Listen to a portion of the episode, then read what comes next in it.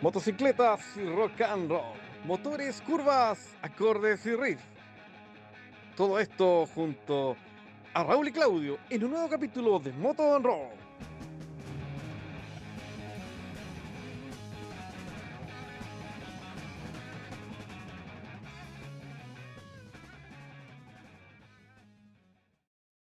¿Cómo están? Motoqueras, motoqueros, amigos, amigas, amantes de las rutas acompañadas de buena música. Hoy es 14 de agosto. Al fin está terminando la cuarentena y comenzando el desconfinamiento en la región metropolitana. Este es nuestro tercer capítulo de Moto and Roll, un capítulo especial, pero antes de contarles de qué se trata, primero tengo que saludar a mi compadre, amigo y compañero de rutas y conciertos. Aquí está mi compadre Claudito, ¿qué tal? Hola Raúl, ¿qué tal? Acá estamos nuevamente en una nueva ruta. Y aprovecho de saludarte porque esta semana estuviste de cumpleaños. Así que, Happy Birthday to you. Vale, compadre. o sea, no se me podía olvidar. Eh, y bueno, ya, ya presentaste el día, 14 de agosto, y te cuento una efeméride del, del rock. A ver. Un día como hoy, pero de 1974, debuta nuestro colega motoquero y además baterista Neil Peart. Maestro. Debuta en la banda Ratch, teloneando al grupo Uraya Hip ante 11.000 personas. Chúpate ese debut. Maravilloso. Así que grandes noticias hoy día y además creo que tenemos grandes invitados por fin. Así es, compadre. Al fin tenemos una invitada mujer en nuestro programa. Como lo habíamos prometido en programas anteriores, eh, aquí tenemos a una compañera fanática de las dos ruedas. Lleva ya hace un par de años disfrutando de la velocidad y las buenas rutas. Ha recorrido parte de Chile y también ha hecho viajes afuera en el extranjero. Así que nada, que nos cuente ella mejor. Le damos la bienvenida a Esther. Hola, hola, todo bien, gracias por la invitación. Feliz de estar aquí con ustedes compartiendo. Bueno, primero que todo, darte la bienvenida, Esther. Eh, también nosotros estamos gratos con tu compañía. Por fin una mujer acá presente en el programa, así que nada, pues se supone que compartimos las mismas pasiones, las motos, la música, así que cuéntanos tu experiencia, cuéntanos cómo, cómo llegaste a ser motoquera. Eh, mira, yo en realidad de chica que tuve como alguna influencia así como de por el gustito de las motos, que es que mi papá siempre anduvo en moto. Eh, yo cuando era chica él tenía un, en algún momento tuvo una moto media enduro y después con el tiempo tuvo una, una CBR, esta como deportiva, una CBR 1000. Eh, y ahí, buena máquina. Y ahí yo decía, oye, ¿por qué no me enseña a manejar? Y en algún momento le pedí, pero no, no, fue, no aprendió. Esto no aprende, Eh, cabro. no, esto no yo creo que ahí ningún papá o mamá quiere que su hijo ande en moto, ¿no? Está como La- harta asociado ahí al peligro. No, pero igual es entendible. O sea, por ejemplo, si mi hijo me dice, ¿sabes qué? Me encantan las motos. Yo le diría, bueno, vos dale, pues, cómprate la moto, junta plata ahí y, y dale con, con tu sueño de andar en moto, con tus ganas de andar en moto. Pero en el fondo que, que sea una iniciativa de él y que, y que luche por eso. O sea, no sé, pues que sea un, un anhelo y no que solo sea un capricho como que diga, ay, no te van a andar en moto. No, la idea es que, que se la jueguen. Claro, sí. Pero en el fondo yo tampoco insistí más, o sea, como que no se dio nomás, digamos. Y con el tiempo, ya ahora vieja, grande, eh, yo con mi pareja actual, Pablo, un día hablando, no, no recuerdo exactamente qué, decíamos como que él siempre había querido aprender a andar, yo por mi lado también, pero nunca nadie por distintas razones lo había hecho. Entonces dije, ¿y si hacemos un curso de moto? Y le damos y cachamos y ya, pues, miramos, nos inscribimos, hicimos un curso y, y salimos con moto, con moto y a, sa- a sacar licencia y ahí así empezamos. Juntos aprendimos y juntos seguimos. Qué romántica historia, ¿eh? tener eh, toda la experiencia motera junto a tu pareja. Bien, ¿eh? Pero ¿cómo fue la experiencia? Eh, ¿Qué planearon? uno maneja y el otro mochila, se turnan la mochila. ¿Cómo lo hacían? Finalmente empezamos a mirar con la plata que teníamos, qué, opciones de moto podíamos comprar. Eh, en algún momento dijimos ya una chica y una grande, porque la plata tampoco era infinita. Eh, y en algún momento llegamos a ya, dos Boulevard, la Suzuki Boulevard, eh, que una moto 650. Linda moto la Boulevard. A mí me gusta porque, bueno, esa es una moto monocilíndrica y con una línea bastante sencilla y elegante, podríamos decir. No tiene este armatoste de motor que de repente tienen las motores en B, sino que una línea bien, bien sencilla. Es verdad.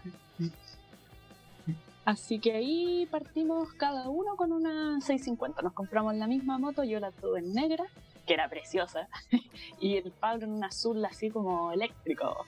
Eh, así que andábamos ahí tirando pinta con, con la misma moto. Oye, ¿y cómo se llamaba tu moto? Ay, la mía se llamaba Lucy. Lucy, Lucy, la extraño tanto. Lucy por Lucy in the Sky with Diamonds. Claro, tuve sido una moto inspirada en Pink Floyd, en la psicodelia, y ah, LCD y todas esas todas esas manos. No, Lucy de- tiene un- una ¿Otro razón más oscura. Más oscura. Más de la Más oscura de, Lu- de Lucifer. Ahí le, ¿Qué tal? le quise cortar. Y quedó en Lucy. Lucy de, del Cole Flecha. Del Cole Flecha, sí. Cole Ah, mira, de Lucifer. Sí, con- Es que tenía pinta de, de maldad. ¿Y cuánto tiempo tuviste esa moto?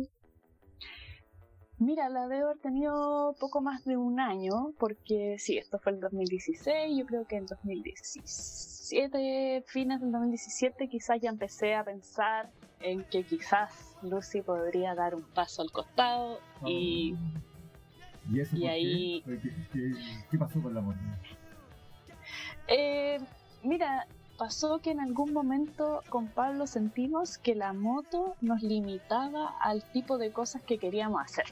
Por ejemplo, eh, fuimos en unas vacaciones al sur y de repente pensábamos en, por ejemplo, ir a una terma. Y decíamos, ya, vamos a la terma, veamos aquí cuánto, cómo es el camino, qué sé yo. Y decía, no sé, 10 kilómetros de ripio. Entonces, pucha, igual nada que ver, meter las motos en camino ripio, no son para eso. Así como que con, con aprensiones. Al final volvimos de ese viaje con la idea de que a los como que cuando queríamos ir a otro lugar que no fuera por camino así como pavimentado, era como un, un cacho. Y, y no quisimos pasar más por eso y ahí empezamos a decir, pucha, a lo mejor la moto no es para nosotros, en el fondo. Limitaban eso en, en- en los destinos principalmente. Claro, porque uno igual quiere conocer el Parque Nacional o la terma y esas cosas siempre están como fuera del camino. Están en caminos de tierra. En cuanto, por ejemplo, a, a- a llevar equipaje en la moto, ¿te, te era cómoda? Sí, no, es una moto súper cómoda, eso sí hay que decirlo. para viaje, exquisita, eh, tiene potencia, es como... Es, es una buena moto, sí, la recomiendo. Pero claro, quien quiere un poco salirse ahí del, del pavimento, no, no, no recomiendo, para nada. Oye, ya, pues, qué buena la historia de Lucy, pues, pero yo creo que sería ideal que le pongamos un tema. Ya, pues, me, me encanta. eso, vamos con un tema musical. ¿Qué Eso, tema te gustaría escuchar, Esther? Eh, mira, yo creo que un, un tema que relaciono así como con, con las motos, porque lo escucho cuando ando, o- y, y porque también es parte como de mi historia, eh, Misfits. Misfits, vamos con un, con un tema de Misfits que podría ser Hybrid Moments, si les tinca. Sí, vamos con eso, vamos con eso. Dale. Buena.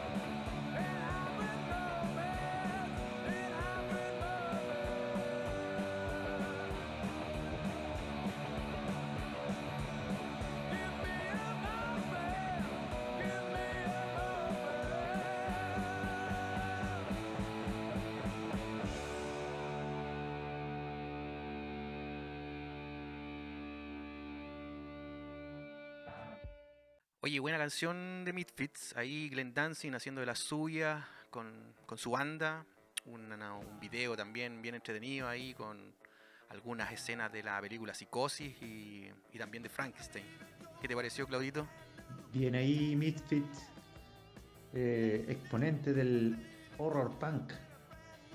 Buena, buen tema para empezar el programa. Me acuerdo que este tema lo vi yo en la película Jackass. Lo escuché ahí. Así que buen tema, Esther, te mandaste para empezar. Está bueno.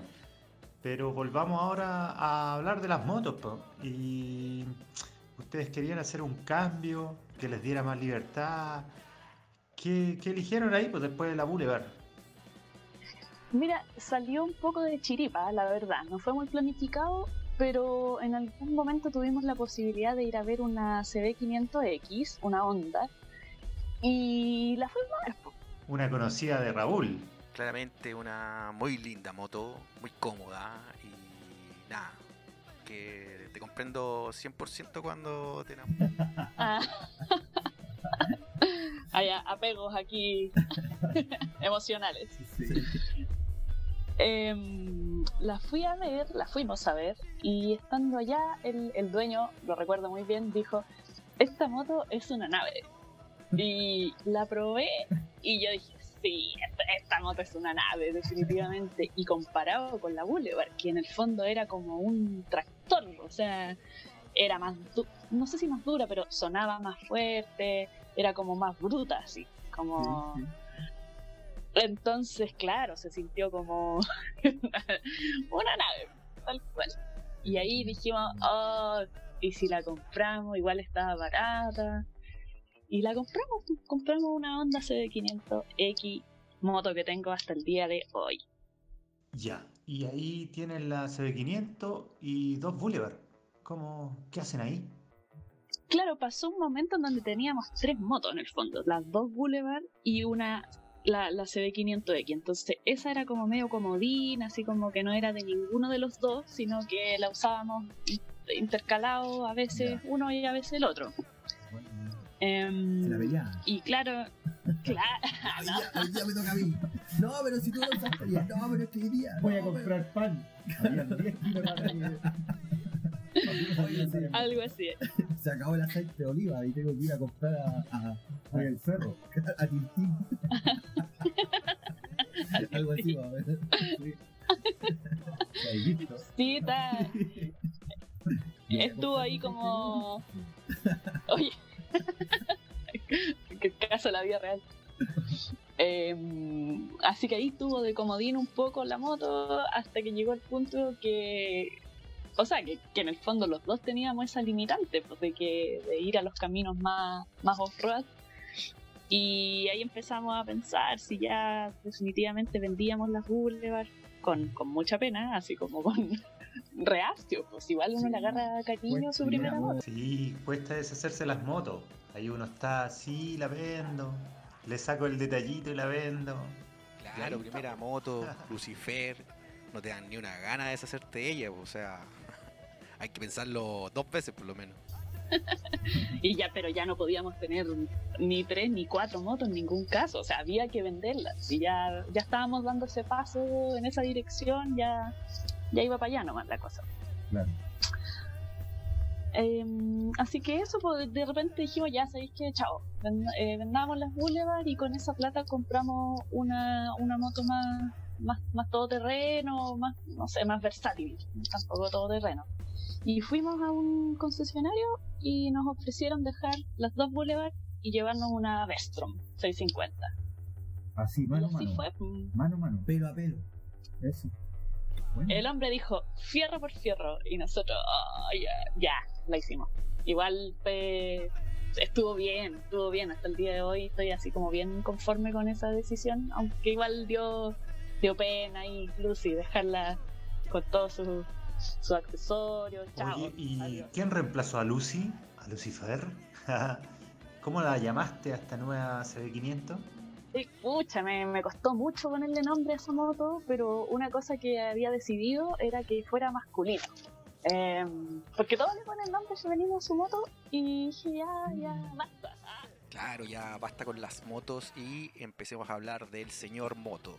¿Y cómo fue bautizado este señor Moto? Al final llegué a ponerle el Hades. Hades. Ah, sí, seguimos en la Hades. línea. Por supuesto, hay que ser consecuente ahí con, Sí. Me parece muy bien. Bueno, y yo creo que el señor Hades se, se merece una canción, así que ¿con qué vamos a ir Em, ahora? Este- Este segundo tema es de una banda argentina em, que es Dos Minutos, que es una banda de, de juventud y hasta el día de hoy la disfruto como si fuera ayer, ¿no? Eh, y el tema que vamos a escuchar se llama Ya no sos igual.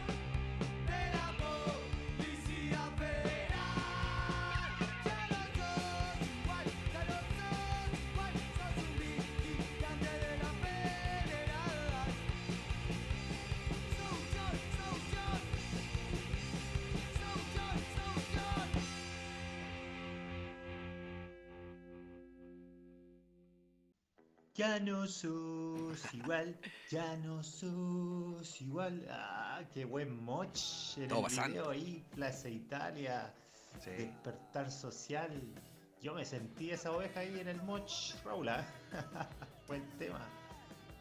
Sin duda, una gran canción ahí de dos minutos y acabamos de ver un video em, de una de las tantas marchas de- del estallido social em, y nada, les quedó súper bien, súper bien editado, así que lo vamos a dejar ahí en el Facebook para que lo pueda ver la gente, lo disfrute como, como lo disfrutamos nosotros aquí con Claudito.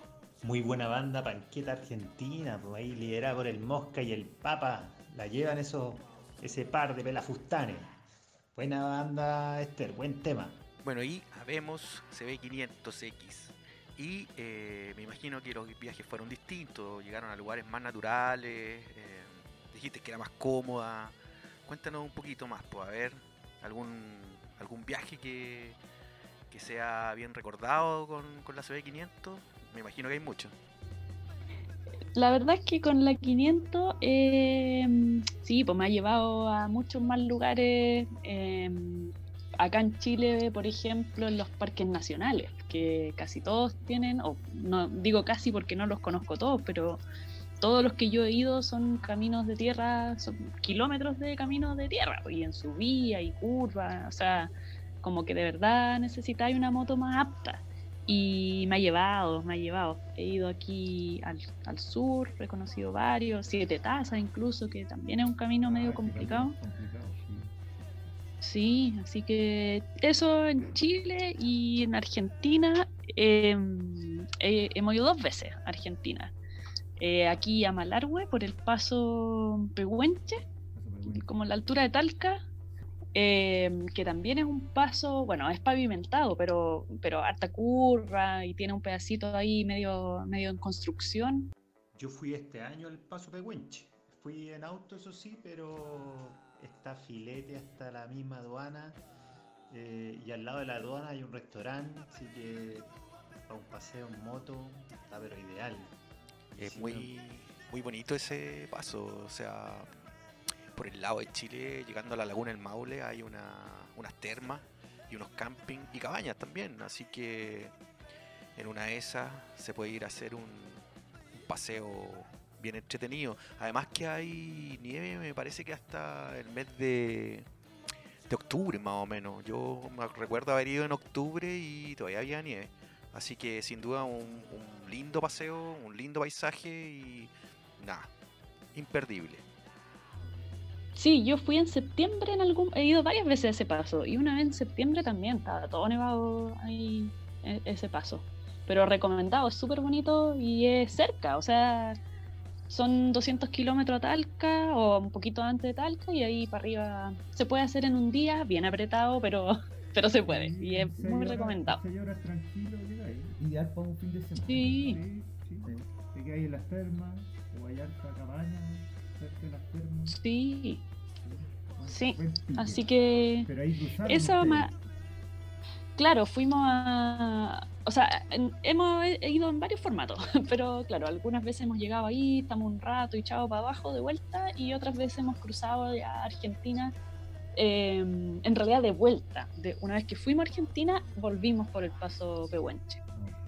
Eh, eso, eso ha sido ahí como un, un poquito más de más largo y el bueno el más largo donde me ha llevado mi, mi, mi pequeña CB500X mi humilde CB500X eh, este verano que nos fuimos con un grupo de amigos hasta Brasil así que Toma. no es para nada panera la moto es súper aperrada y, y las hace las hace todas así que fue un buen viaje ese Oye, eh, ese viaje, ¿qué países incluyó? Chile, Argentina, Brasil y Uruguay. ¿no? Sí, exactamente. Fue como le llamamos el Cono Sur. Em, en- llegamos por. Claro, llegamos a Brasil por Argentina. Así que en el fondo nos fuimos como bien hacia el norte, más cerca como de Córdoba. Y ahí pasamos a, a Brasil directamente, a Uruguayana. Y a la vuelta, o, la vuelta más bien, ahí pasó por Uruguay de vuelta y de nuevo a Argentina y ahí Chile. Eh, pero fue más o menos, o sea, 8.000 kilómetros de, de, de, de hartas cosas distintas, hartos climas distintos, para matarse calor, si lo hacen. Nosotros fuimos en febrero y es una cuestión pero asquerosa, o sea, Argentina y Brasil, oh no, mal, mal. Así que hay que ir bien ahí pensando bien qué ropa llevar y, y todas esas cosas, porque es, es un tema, sí, es un tema en sí mismo. Sí, pero esa moto, capacidad para llevar cosas, eh, ideal. La tuya tiene que. No, espectacular. Sí. 7 la, la moto, apañó en, en todas las rutas, tierra, arena, asfalto. Todo, todo, y es cómoda, es una moto que igual uno queda en una postura que es cómoda, que no te cansa tanto la espalda, qué sé yo, varias cosas que, que se agradecen en un viaje largo. Así que bien, es suavecita, eh, es, es apañadora realmente. ¿y cuánto tiempo duró este viaje? Este viaje fueron 15 días, em, pero 15 días bien aprovechados. A full, a full. Hicimos a full. ¿Rodaban todos los, todos los días o descansaron un par de días? Mira, la, la meta inicial era como llegar lo más rápido posible a Brasil y que de ahí empezara como una vuelta más relajada en el fondo, porque igual son vacaciones. Uno quería descansar también, no estar Claro, sí. todos los días full ¿Tenían moto. algún itinerario, hacer 500 kilómetros diarios o este viaje lo preparamos por hartos meses. Como empezamos súper adelantados, así como a, a pensar ya cuántos kilómetros por día, o, o lo que dices tú, como qué pueblos, en qué pueblos podemos parar, qué sé yo. Y claro, teníamos una ruta trazada, pero sabiendo siempre que era una, una ruta que podía cambiar según imprevistos, pues, un pinchazo, o se hizo tarde, o qué sé yo, tenemos hambre, hay que parar. Siempre. Cualquier Claramente la- las rutas siempre tienen aventuras, pues tienen problemas en el camino, desvíos, eh, qué sé yo. No falta el que se queda sin benzina. y bueno, otro tipo de problemas más. Así que eso, pues teníamos más o menos ahí uno, un promedio de kilómetros diarios y qué sé yo, por donde nos movíamos. Qué buena ruta, ¿eh? qué, qué extensa, igual dos semanas ahí rodando a todo dar. Pero llegó el momento de la música, po. pongámosle una, una canción a esta tremenda ruta. Cuéntanos, ¿qué vamos a Eh, escuchar? Ya vamos a dejar un poco el punk de lado porque ya está demasiado punk esta, esta reunión, ¿no? Ah, Así que nosotros estábamos aquí. Yo a guata pelada. Guata pelada aquí. Sí, eh, el estadio. sí, estábamos ahí. Slam. No, vamos a poner algo más, más de gusto eh, en general, que a mí también me gusta harto realmente, que es eh, Queen. Queen, pero un tema de Queen que es como bien poco Queen a mi gusto, o, como, no sé, no es algo que relacione inmediatamente con Queen, y es eh, una canción que la hizo cover Metallica, entonces aproveché de meter dos gustos en una canción. Entonces mezclamos acá Metallica y Queen, dos bandas que me gustan harto, en un tema que se llama Stone Cold Crazy.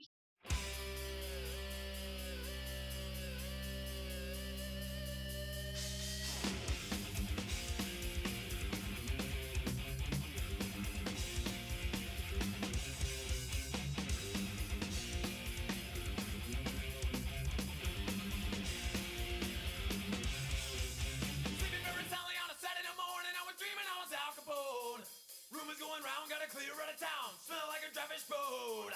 Here comes the law, gonna break down the door. Carry me away once more. Never, never, never wanted any more.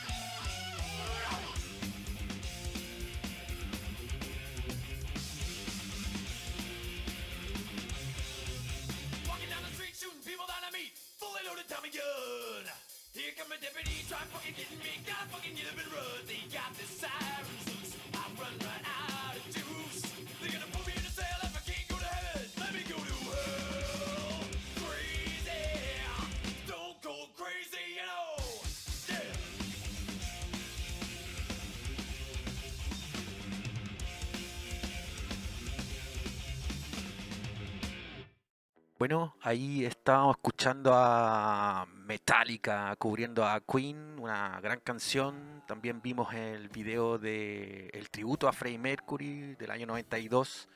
Grandes músicos ahí rindiéndole tributo a, a un gran cantante de una gran banda como Queen. ¿Qué te pareció, Claudito, la canción? Nada, ¿qué decirte de Stone Cold Crazy? Loco, frío como piedra. Esta canción habla de Al Capone. Era un loco frío como la piedra. Y según Freddie Mercury, este fue el primer tema de Queen tocado en vivo. Así que buen tema, buena papita allá aquí. Estaba buena, buena la música, ¿eh? bien variada, bien panqueta, bien rockera. eh, hemos tenido harta variedad en este programa. Está bien, buenos cambios de estilo, buenos cambios de estilo, como la ruta misma, curvas, subidas, bajadas, paisajes, contemplativos, no, bueno, así, bien variado el programa. Esther, y volviendo a este gran viaje de Cono Sur, ¿cuánta gente fue la, la comitiva? ¿Cuántas motos? El grupo era un total de cinco, cinco personas. Em, claro, Pablo, yo y tres amigos más ahí de algunos del grupo de CB500, eh, otro amigo que andaba en una Tiger, em, y así, nos armamos un grupito para ir para ir para allá. Oye Esther, ¿y qué tal la convivencia? 15 días, 5 personas que a lo más están acostumbradas a viajar por el fin de semana, su paseo a la playa, estar 15 días juntos, ¿qué tal esa experiencia?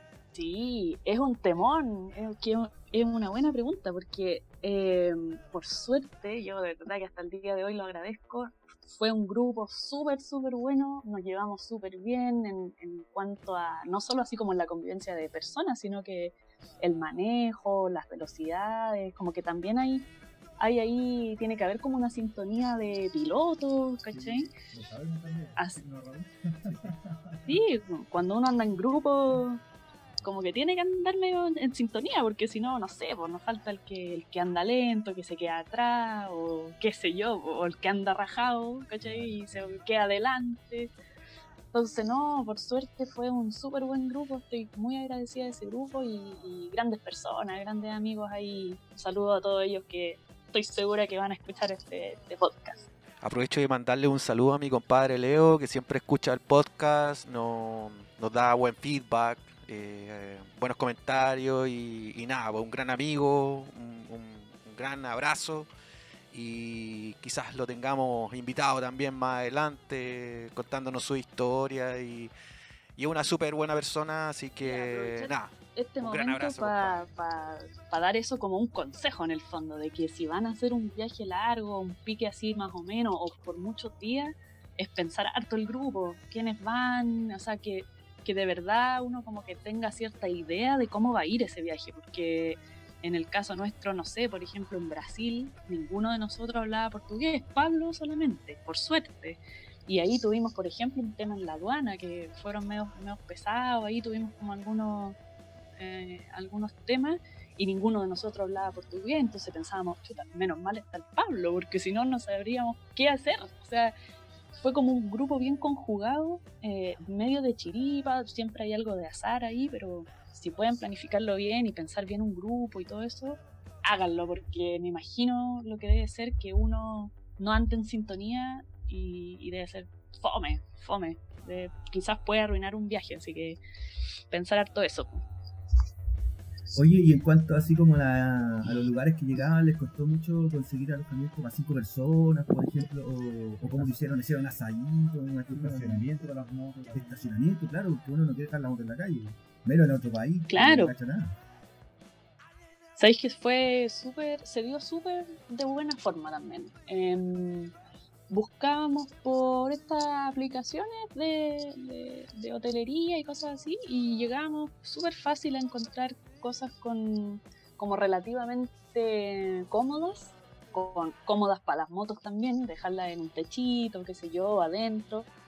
Y mm, como éramos cinco, eso yo creo que nos jugó más a favor que en contra, porque de repente salía súper barato, así como un precio total dividido por cinco, al final pagábamos, no sé, seis lucas cada uno, siete lucas cada uno, con desayuno, qué sé yo. Entonces, fue más, fue más beneficioso que perjudicial. Sí, buen número, 5 personas, porque los hospedajes, las cabañas, casi siempre están preparados para 4 o 5 personas, que como la cantidad de una familia promedio. Exacto, exactamente. Así que nos jugó a favor. Bien ahí, bien número. O sea, si hubiésemos ido dos personas, hubiese salido del doble caro.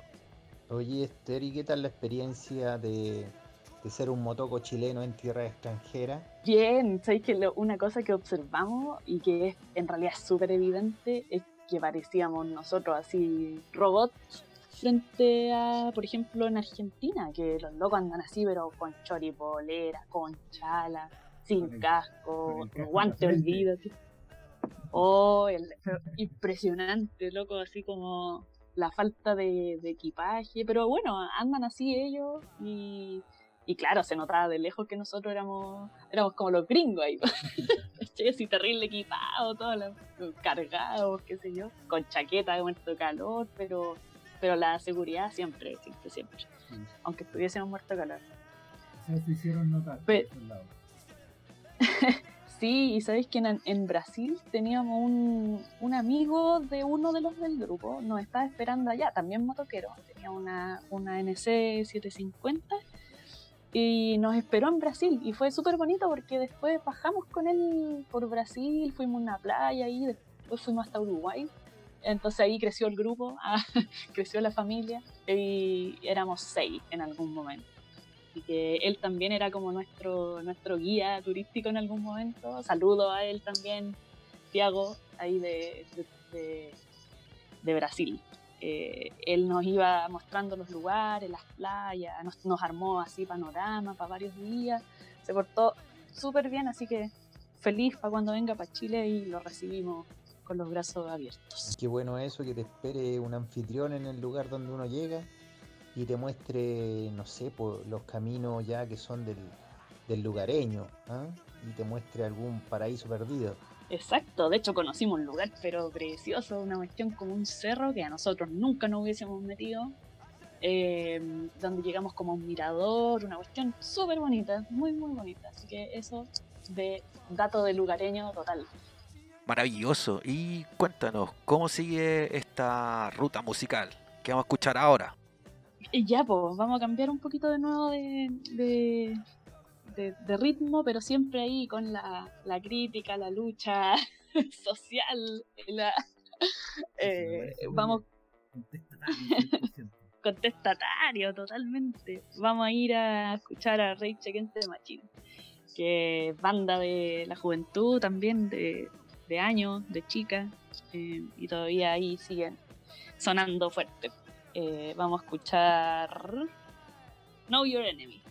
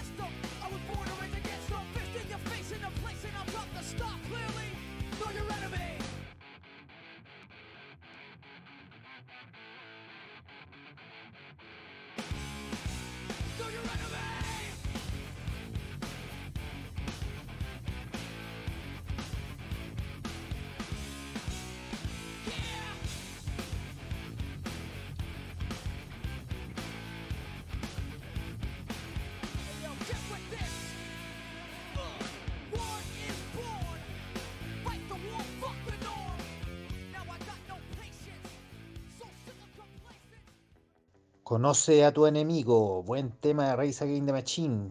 Me acordé de, de cuando hicimos nuestra, nuestra procesión alegando contra nuestro enemigo el TAC en esos tiempos del despertar. Este tema de Race Against the Machine no es sencillo del disco, tampoco hicieron videoclip, pero es el tema, yo creo, uno de los temas íconos de esta banda. Así que genial, buena elección, buena elección.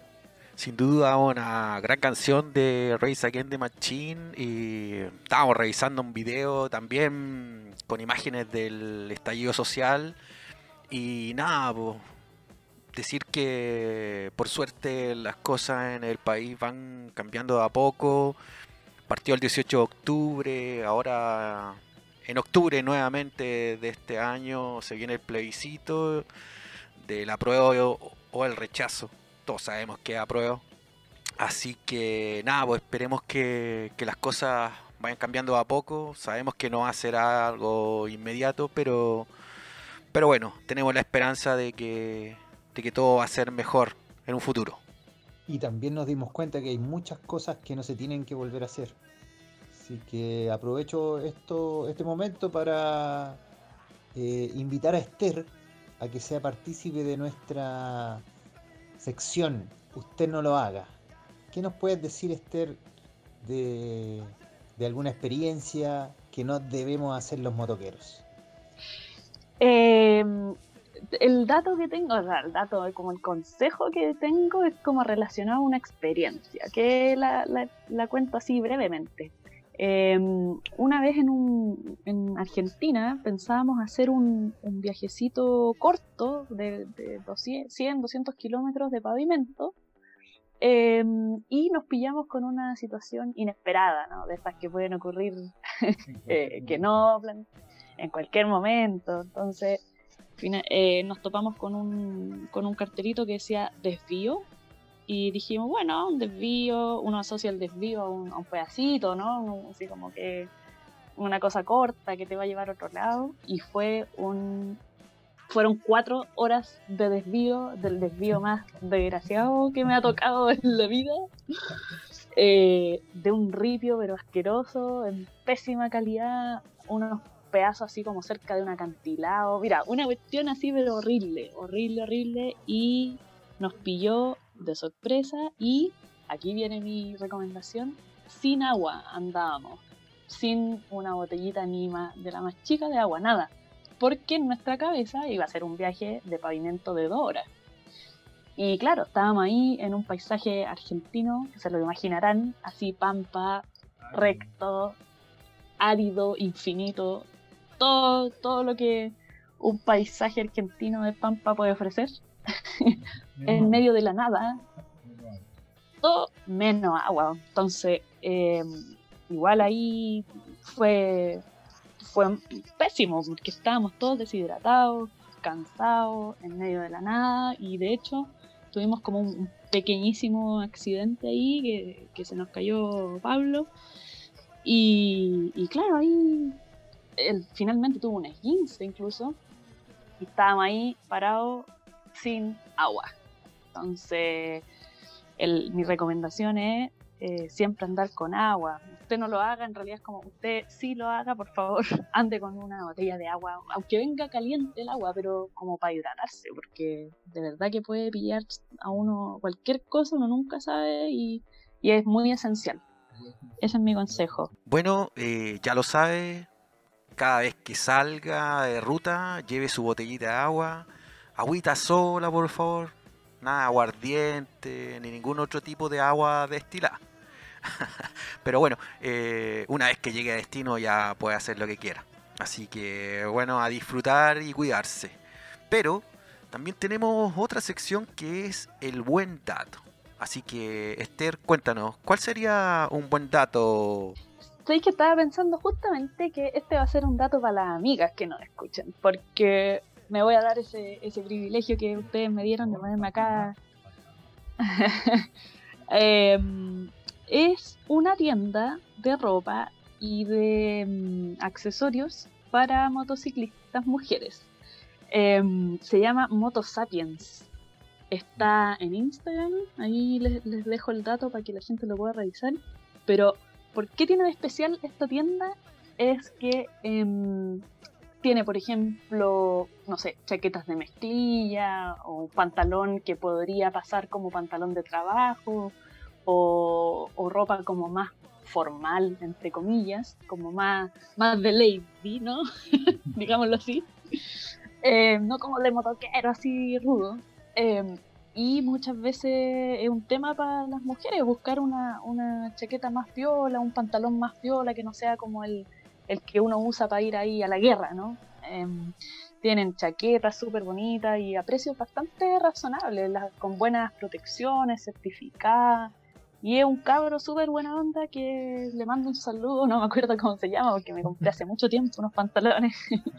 Pero es una tienda chiquitita y nada, el, el cabro tuvo súper buen ojo ahí para ponerse con, ese, con esa tienda porque es un público que, que es distinto, pues, tiene su- sus particularidades, a algunos les gusta verse un poco mejor o qué sé yo. Ahí hay una buena mezcla entre calidad y, y lo que uno finalmente necesita también a veces para ir al trabajo, por ejemplo, uno no puede ir así como de motoquero, ¿cachai?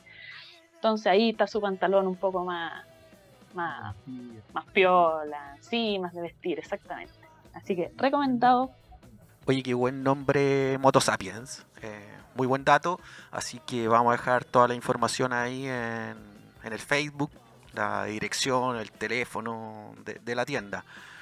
Pero ya tenemos que ir despidiendo este capítulo. Sin embargo, Esther, que has invitada para más adelante, quizás hablar de, de la ruta Cono Sur o de otra ruta, o quizás hacer una ruta y, y ahí compartir la experiencia. Bueno, vamos haciendo cosas distintas, haciendo comunidad y eh, esperamos tenerte más adelante en nuestro programa. Sí, pues de todas maneras yo feliz, feliz y para quienes quieran hacer el, el viaje del Cono Sur también ahí, datos, qué sé yo, em, estoy, estoy disponible también ahí para quien, quienes les interese. Perfecto. Bueno, por mi parte yo me despido. Fue un gran programa, grandes canciones, grandes historias.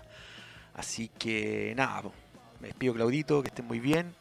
Esther, un abrazo. Siempre vas a ser bienvenida, así que nos vemos más adelante. Bueno, aprovecho de despedirme. eh, fue un grato programa. Gracias, Esther. eh, buena historia, lindas motos de las que hablamos.